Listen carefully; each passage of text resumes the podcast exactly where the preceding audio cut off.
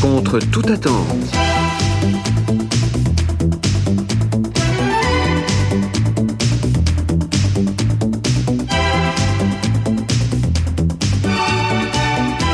Contre toute attente, une émission présentée par Francis. À toutes et à tous, salut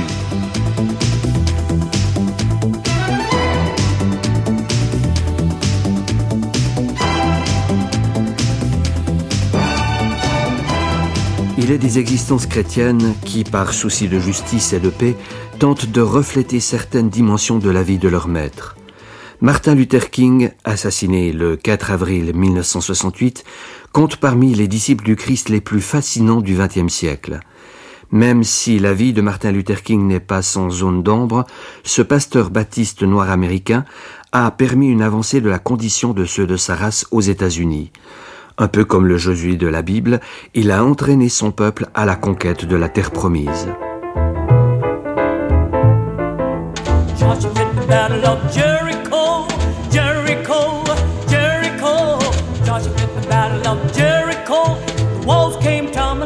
Hallelujah, Joshua fit the battle of Jericho, Jericho, Jericho. Joshua fit the battle of Jericho, and walls came tumbling down. You may talk about the men of Gideon, you may talk about the men of Saul, but they're none like the good old Joshua with the battle of Jericho. Hallelujah! Joshua fit the battle of Jericho, Jericho, Jericho. Joshua fit the battle of Jericho, and the wolf came tumbling down. Hallelujah! Joshua fit the battle of Jericho, Jericho, Jericho. Joshua fit the battle of Jericho, and the wolves came tumbling down.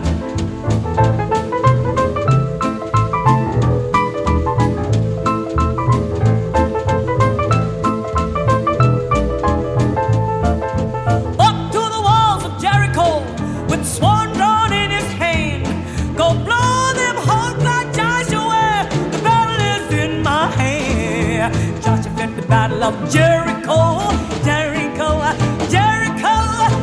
The battle of Jericho, and wolves came tumbling down that morning. Joshua the battle of Jericho, Jericho, Jericho. Joshua the battle of Jericho, and the wolves came tumbling down. Hallelujah. Joshua the battle of Jericho, Jericho, Jericho. Joshua the battle of Jericho, and the wolves came tumbling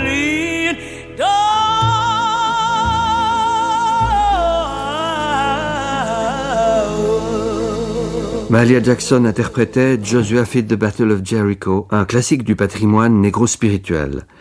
Il n'y a pas de plus grand amour que de donner sa vie pour ses amis. Cette parole de Jésus-Christ, Martin Luther King a tenté de la vivre. Il a incarné dans son combat un amour intense de l'ennemi, lié à un souci aigu de la justice. En guise de prise de contact avec Martin Luther King, voici un extrait de son discours le plus célèbre, I have a dream, je fais un rêve. Après cet extrait, vous entendrez le pasteur Serge Mola, auteur d'une thèse sur Martin Luther King. Il raconte à Serge Carrel la vie mouvementée de ce pasteur noir américain.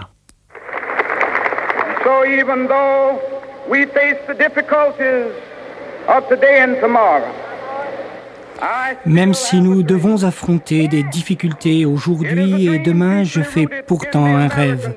C'est un rêve profondément ancré dans le rêve américain. Je rêve qu'un jour, notre pays se lèvera et vivra pleinement la véritable réalité de son credo. Nous tenons ces vérités pour évidentes par elles-mêmes, que tous les hommes sont créés égaux. all men are created equal. I have a dream that one day on the red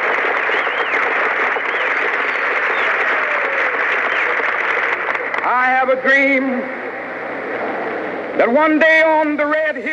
Je rêve qu'un jour, sur les rouges collines de Géorgie, les fils des anciens esclaves et les fils des anciens propriétaires d'esclaves pourront s'asseoir ensemble à la table de la fraternité.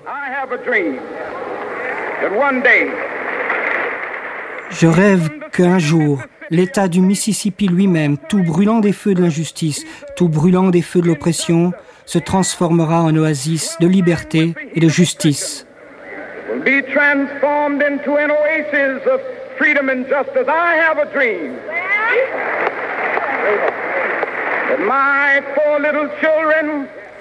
Je rêve que mes quatre petits-enfants vivront un jour dans un pays où on ne les jugera pas à la couleur de leur peau, mais à la nature de leur caractère. Je fais aujourd'hui un rêve.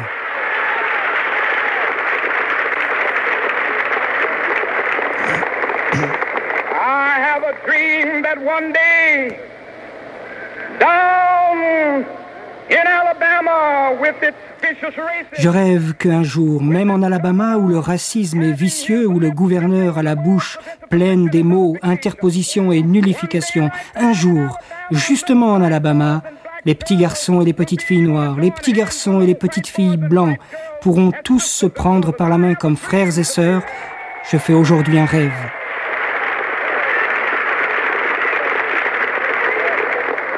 I have a dream that one day every valley shall be exalted. Je rêve qu'un jour tout vallon sera relevé, toute montagne et toute colline seront rabaissées, tout éperon deviendra une plaine, tout mamelon une trouée, et la gloire du Seigneur sera révélée à tous les êtres faits de chair tout à la fois. Telle est mon espérance, telle est la foi que je remporterai dans le sud. Avec une telle foi, nous serons capables de distinguer dans des montagnes de désespoir un caillou d'espérance. Avec une telle foi, nous serons capables de transformer la cacophonie de notre nation discordante en une merveilleuse symphonie de fraternité. Avec une telle foi, nous serons capables de travailler ensemble, de prier ensemble, de lutter ensemble, d'aller en prison ensemble, de nous dresser ensemble pour la liberté, en sachant que nous serons libres un jour. Ce sera le jour où tous les enfants de Dieu pourront chanter ensemble cet hymne auquel ils donneront une signification nouvelle. Mon pays, c'est toi, douce terre de liberté. C'est toi que je chante, pays où reposent nos pères, orgueil du pèlerin, au flanc de chaque montagne que sonne la cloche de la liberté. Et si l'Amérique doit être une grande nation, il faut qu'il en soit ainsi. Aussi, faites sonner la cloche de la liberté sur les prodigieux sommets du New Hampshire.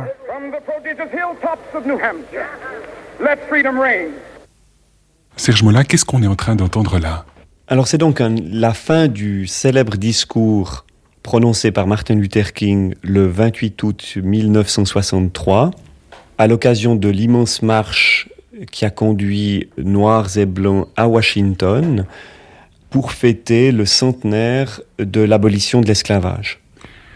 Donc Martin Luther King est en train de prononcer là l'un des discours phares de sa carrière de prédicateur. Quel est le contenu de ce discours? Peut-être juste avant de préciser cela, je dirais que King est l'un des orateurs et pas le seul orateur, parce que c'est le seul dont on a retenu le nom, mais il y en a bien d'autres avant lui et même après lui. Et ce dont on se souvient, c'est véritablement de la fin de son discours, justement lorsqu'il va prononcer ces mots, I have a dream, je fais un rêve, un rêve profondément ancré dans le rêve américain, c'est-à-dire qu'il va à la fois reprendre une image très très forte aux États-Unis, celle du rêve américain, du pays où tout est possible, et la lier, l'ancrer d'une certaine façon dans une vision, faut-il dire théologique, ou en tout cas du royaume presque. Et quel est ce rêve de Martin Luther King au niveau du contenu?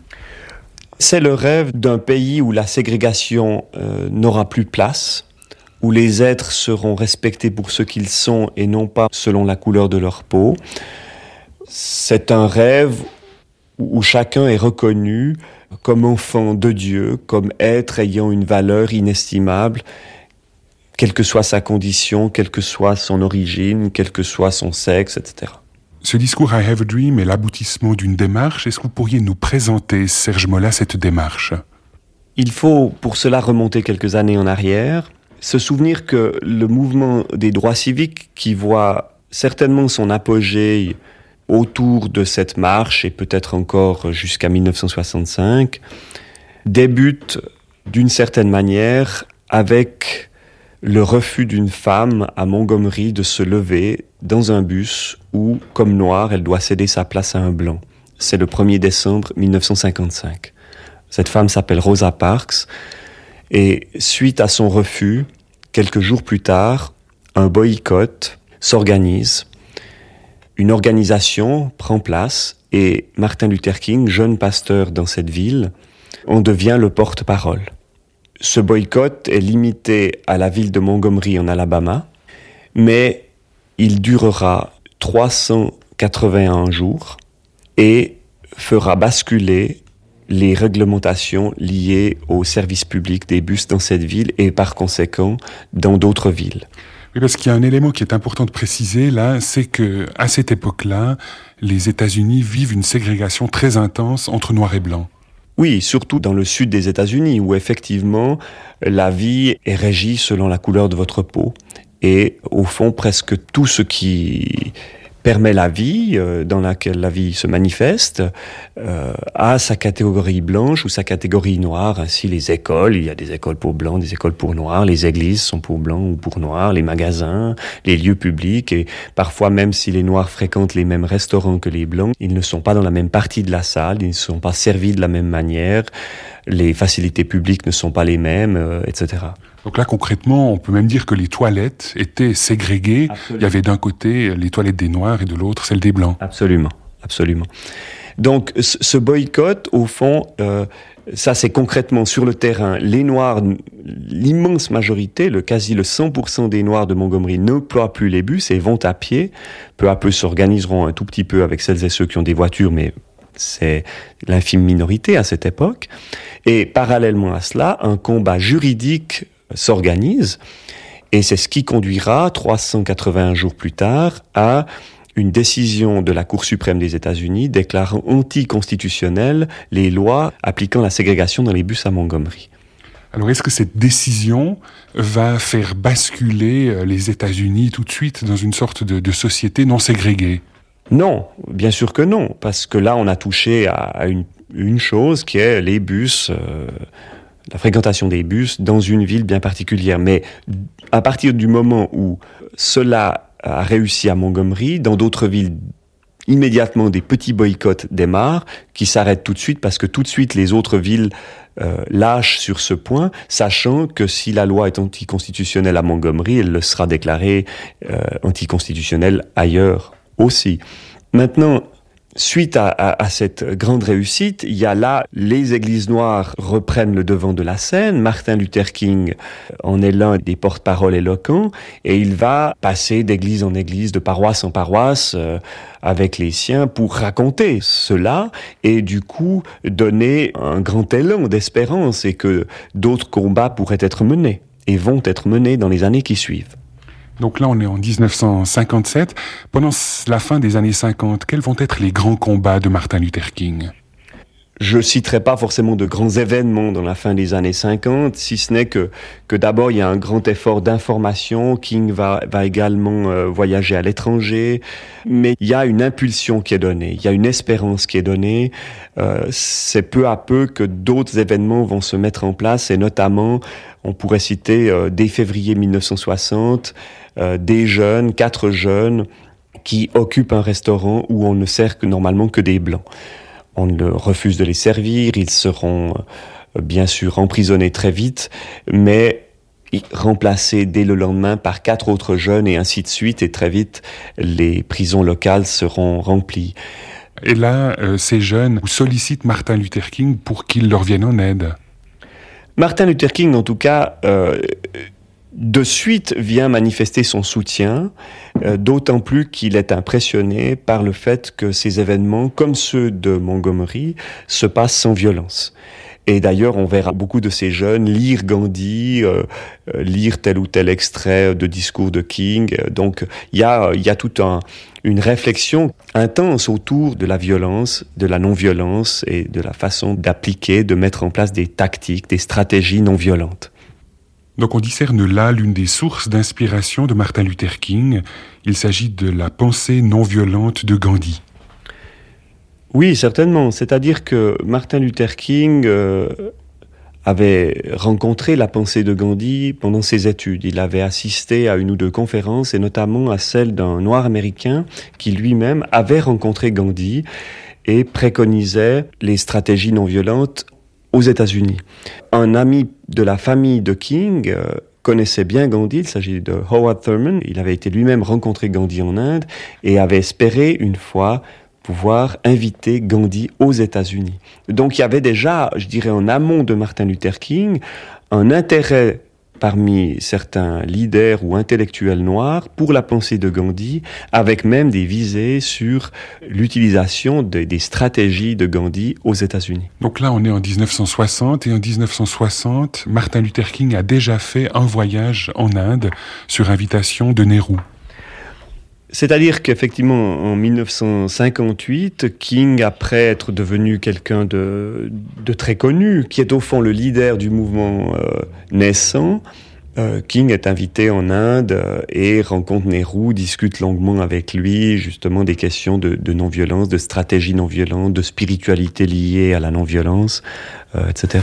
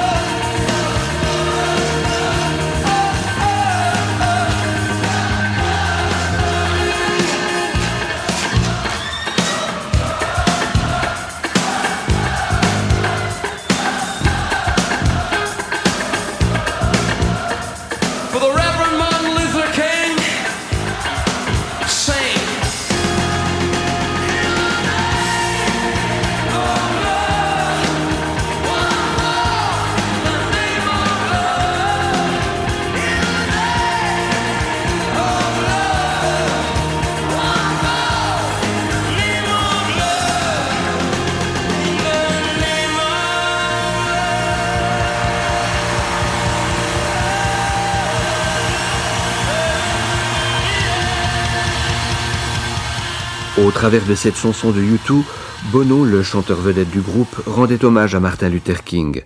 Nous reprenons maintenant le fil de cette vie hors du commun en compagnie de Serge Mola. Il est interrogé par Serge Carrel. Donc on l'a dit tout à l'heure, on est euh, actuellement en 1960 dans le cadre de cette euh, manifestation en Caroline du Nord avec ces, étudiants qui revendiquent la déségrégation de, restaurants. Euh, quelles vont être les, actions majeures de King avant 1963 King, dans ce début des années 60, soutient fortement ses actions estudiantines. Maintenant, les étudiants vont former leur propre organisation. Donc King ne sera pas le président de celle-ci, là, il, dirige une autre. Mais des 61, 62, d'autres actions euh, commencent. Une action sur les, les transports publics inter-États, menés notamment là encore par euh, des jeunes, cette fois blancs et noirs, et King soutiendra également très fortement ce type de manifestation. Euh, manifestation également dans une ville comme Albany, où là les résultats seront mitigés parce que l'organisation de King, qui est très présente, a peut-être insuffisamment pensé les objectifs, ils sont trop larges, et sous-estimé la qualité de l'adversaire, c'est-à-dire que le responsable local de la police est un homme qui a très bien compris la stratégie d'action non violente de King, et qui a formé ses policiers à agir d'eux-mêmes, c'est-à-dire à ne jamais sombrer dans la violence, mais à, à faire régner l'ordre au plus près. Et euh, c'est bien garder d'emprisonner les, les, Noirs dans les prisons locales pour toujours garder de la place localement.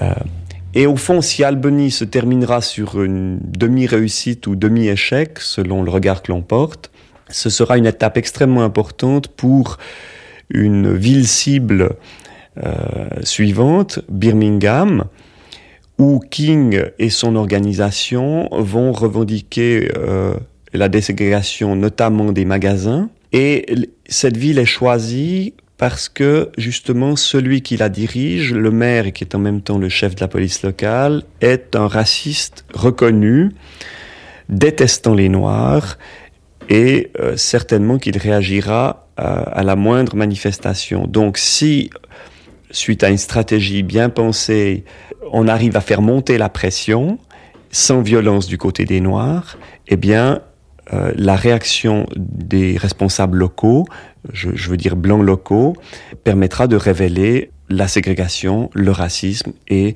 l'inévitable changement. Cette manifestation à Birmingham, elle intervient en quelle année? Alors on est en 1963 et au fond la marche de Washington dont nous parlions précédemment avec le fameux discours à Have a Dream se situe à peu près au milieu de, toutes ces manifestations qui durent plusieurs mois hein, à Birmingham. Maintenant, les, peut-être que euh, les plus importantes ont lieu autour de Pâques, euh, puisque là il y a un fait assez intéressant, c'est que King a promis, alors qu'il y a déjà des arrestations importantes de Noirs, King a promis de lui aussi euh, se faire arrêter par solidarité avec toutes celles et ceux qui sont arrêtés. La difficulté, c'est qu'à ce moment-là, on est juste avant Pâques, il n'y a plus d'argent dans les caisses de l'organisation, presque plus. Or, il est extrêmement important qu'il y ait de l'argent pour pouvoir payer les cautions afin que ceux qui sont arrêtés puissent être relâchés en attendant euh, un jugement. Sinon, ils risqueraient de perdre leur travail, etc. Or, celui qui génère le plus d'argent, c'est King par les conférences et les meetings auxquels il participe et qui permettent de ramener de l'argent dans le mouvement. Donc, si il se fait arrêter, on ne pourra pas faire sortir les gens de prison et s'il ne se fait pas arrêter, il ne manifeste pas sa solidarité. Donc, il y a là un dilemme auquel il est confronté avec son équipe et King décide malgré tout d'aller en prison alors que ses proches le lui déconseillent. Il y va et il se passera la chose étonnante, c'est que pour une des premières fois, il est emprisonné seul, ce qu'il n'aime pas, alors qu'habituellement il l'est toujours avec euh, Rafa Bernati et ses collègues. Et il n'a avec lui euh, que le journal local, sa Bible, et il se met à lire le journal local dans lequel il découvre une lettre ouverte de quatre ecclésiastiques blancs euh, à son endroit, déclarant qu'il trouve bien l'action de King, mais que euh, M. Martin Luther King, malgré tout, comme pasteur, se montre extrémiste. Et King commence en prison à répondre, lui aussi, par une, euh, sous forme de lettre. Et là, c'est la fameuse lettre de prison de, de Birmingham. Exactement, c'est cette fameuse lettre qui va devenir immensément célèbre, toujours imprimée aujourd'hui, Euh, elle est tout à fait étonnante parce que King va répondre au fond à la question de l'extrémisme de la façon suivante en disant la question n'est pas d'être extrémiste ou de ne pas l'être, la question est plutôt de savoir quel genre d'extrémiste l'on sera. Sera-t-on donc un extrémiste de la violence ou de l'amour? Et cette lettre qu'il va euh, donner à, ceux qui viennent le voir en prison va être multicopiée de très très nombreuses fois, distribuée à la sortie des églises, peu à peu publiée, et elle va rapporter financièrement ce qu'aucun meeting et collecte n'a jamais rapporté. Qu'est-ce qui va conduire euh, King à Washington ce lieu, cet endroit où il prononce ce fameux discours I Have a Dream? Donc on le soulignait tout à l'heure, c'est le 28 août 63, on fête le centenaire de l'abolition de l'esclavage. 1863-1963. Et donc là, à, Washington, se rassemblent toutes les organisations euh, noires, les organisations travaillant pour les droits civiques, pour venir fêter cet événement. Alors, est-ce une fête ou est-ce un moment de militance? Il y a débat là-dessus.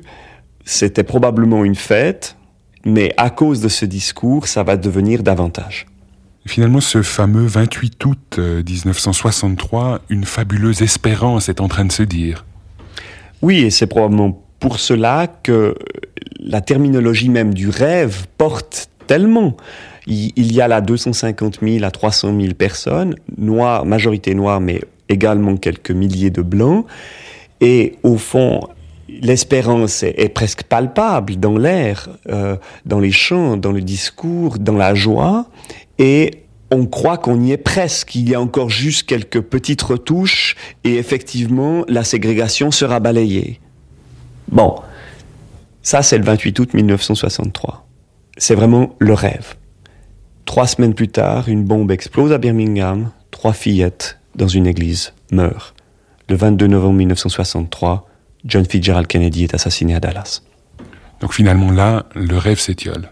Le rêve non seulement s'étiole, mais ce sont plutôt les paroles à ce moment-là de Malcolm X qui, qui deviennent euh, vraies, c'est-à-dire que le rêve américain est un cauchemar.